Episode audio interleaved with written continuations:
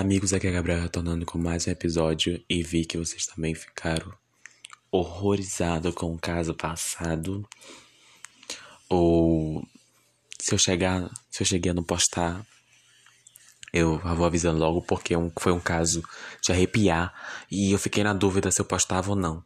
Eu gravei, mas eu me senti enquanto eu gravava, eu me senti horrível, que é um dos crimes mais cruel de um dos casos, um dos piores casos de pedofilia que eu já, já vi, já escutei na vida. E o episódio de hoje também é um crime cruel. É sobre a Eliese Plash, que foi morta em um sacrifício satânico. Ela tinha apenas 15 anos e desapareceu em 1995, em junho. Um ano depois, um jovem aparentemente arrependido se entregou à polícia. Eliese Murray Pashley nasceu dia 24 de abril de 1980 em Arrow Grande, Califórnia, local este que passou toda sua vida, na década de 90. A população local beirava 15 mil habitantes. A cidade era pacta tranquilamente de crime, crime cruéis não era comum. A garota morava com os pais e os dois irmãos menores desde pequena chamavam atenção por seus cabelos loiros e olhos azuis. Um de seus sonhos de infância era participar de um concurso de beleza e ser atriz.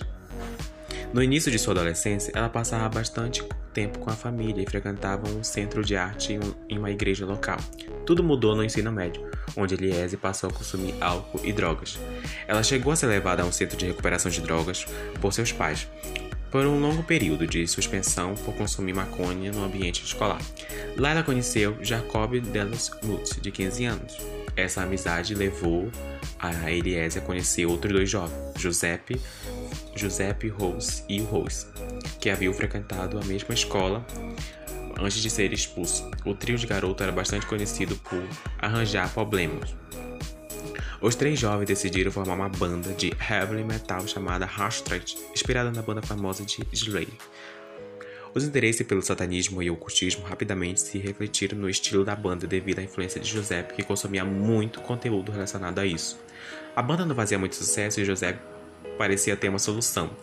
Os três garotos é, deveriam oferecer o sacrifício de uma jovem virgem para o diabo e em troca ganhariam dinheiro e fama. Os outros dois garotos acharam a ideia uma loucura, mas rapidamente cederam e passaram meses planejando como fariam. Eles conheciam a pessoa perfeita para isso, Eliese, que no dia 22 de junho de 1995 a garota, então com 15 anos, simplesmente desapareceu de casa. Amigos, familiares e vizinhos não tinham qualquer informação e o caso permaneceu parado durante os oito meses seguidos. Em 1996, quase um ano após o sumiço da jovem, um jovem se apresentou à polícia alegando que sabia o que tinha acontecido. O Rose Cass, então com 17 anos, foi capaz de levar as autoridades ao local onde estava o corpo. Seus restos parcialmente foram mumificados e foram espalhados em um bosque de eucaliptos, localizado a menos de 400 metros de sua casa. Ela foi estrangulada, recebeu 12 facadas e a causa da morte se deve, foi devido à grande perda de sangue. Royce contou que Giuseppe Jacob também estava envolvido no crime. O garoto detalhou cronologicamente dos fatos e o motivo que haviam cometido. Um crime sangrento, sacrifício religioso. Segundo Royce, naquela noite ele teria ligado para Eliese e a convidou para um local aberto, mas não muito longe de sua casa, com o pretexto que eles fumariam maconha e jogariam conversa fora. Rapidamente a garota aceitou, já que os dois acostumavam sair. E Eliese não avistou seus pais, ela não avisou ele, saiu escondido. Durante o encontro, tudo parecia normal, até que os garotos decidiram agir. Jacob conseguiu prender um cinto no pescoço da jovem enquanto Royce segurava seus braços para trás, para que não pudesse se defender. Royce disse que Elias não demorou muito para desmaiar devido ao cinto que apertava seu, seu pescoço e a privou de oxigênio. Após a garota perder a consciência, os três garotos começaram a esfaqueá-la desculpa, e revezando nos golpes. Antes de deixar o local, com Eliese morta, os, os jovens abusaram sexualmente de seu corpo. Como se não bastasse, eles voltaram diversas vezes ao local nas proximidades para manter relações sexuais com o cadáver, com a pessoa morta. Na data do crime, os três jovens eram menores de idade. Royce só resolveu falar sobre o crime porque, meses após o ato dos, dos outros dois, começou a frequentar uma igreja. Em depoimento, disse que o medo de sentir vontade de matar novamente ou de virar uma vítima de seus ex-amigos. Surpreendentemente, Jacob e Giuseppe deixaram bem claro que matariam novamente em nome de Satanás. Royce disse à polícia que essa não havia sido a primeira tentativa de matar Eliezer. Segundo ele, Jacob e Giuseppe e um terceiro garoto já haviam atraído para uma caminhada com a intenção de executá-la, mas algo saiu errado e eles desistiram. Os jovens admitiram que sentiram inspirado a matar devido às músicas da banda Slay. A família de Eliezer chegou a mover um processo contra a banda, alegando que suas músicas baseam apologia a crime, violência e assassinato. O processo foi arquivado. Segundo o juiz, as letras da banda são de fato repulsivas e chocantes, mas não são incentivantes aos ouvintes cometerem atos cruéis assim. Os três garotos foram ju ju julgados separadamente. José chegou a um acordo judicial, onde se declarou culpado por assassinato em primeiro grau, em troca de uma sentença à prisão com probabilidade de 26 anos. Royce não, não contestou a sentença de prisão perpétua e foi condenado direto à liberdade condicional, com mínimo de 21 anos.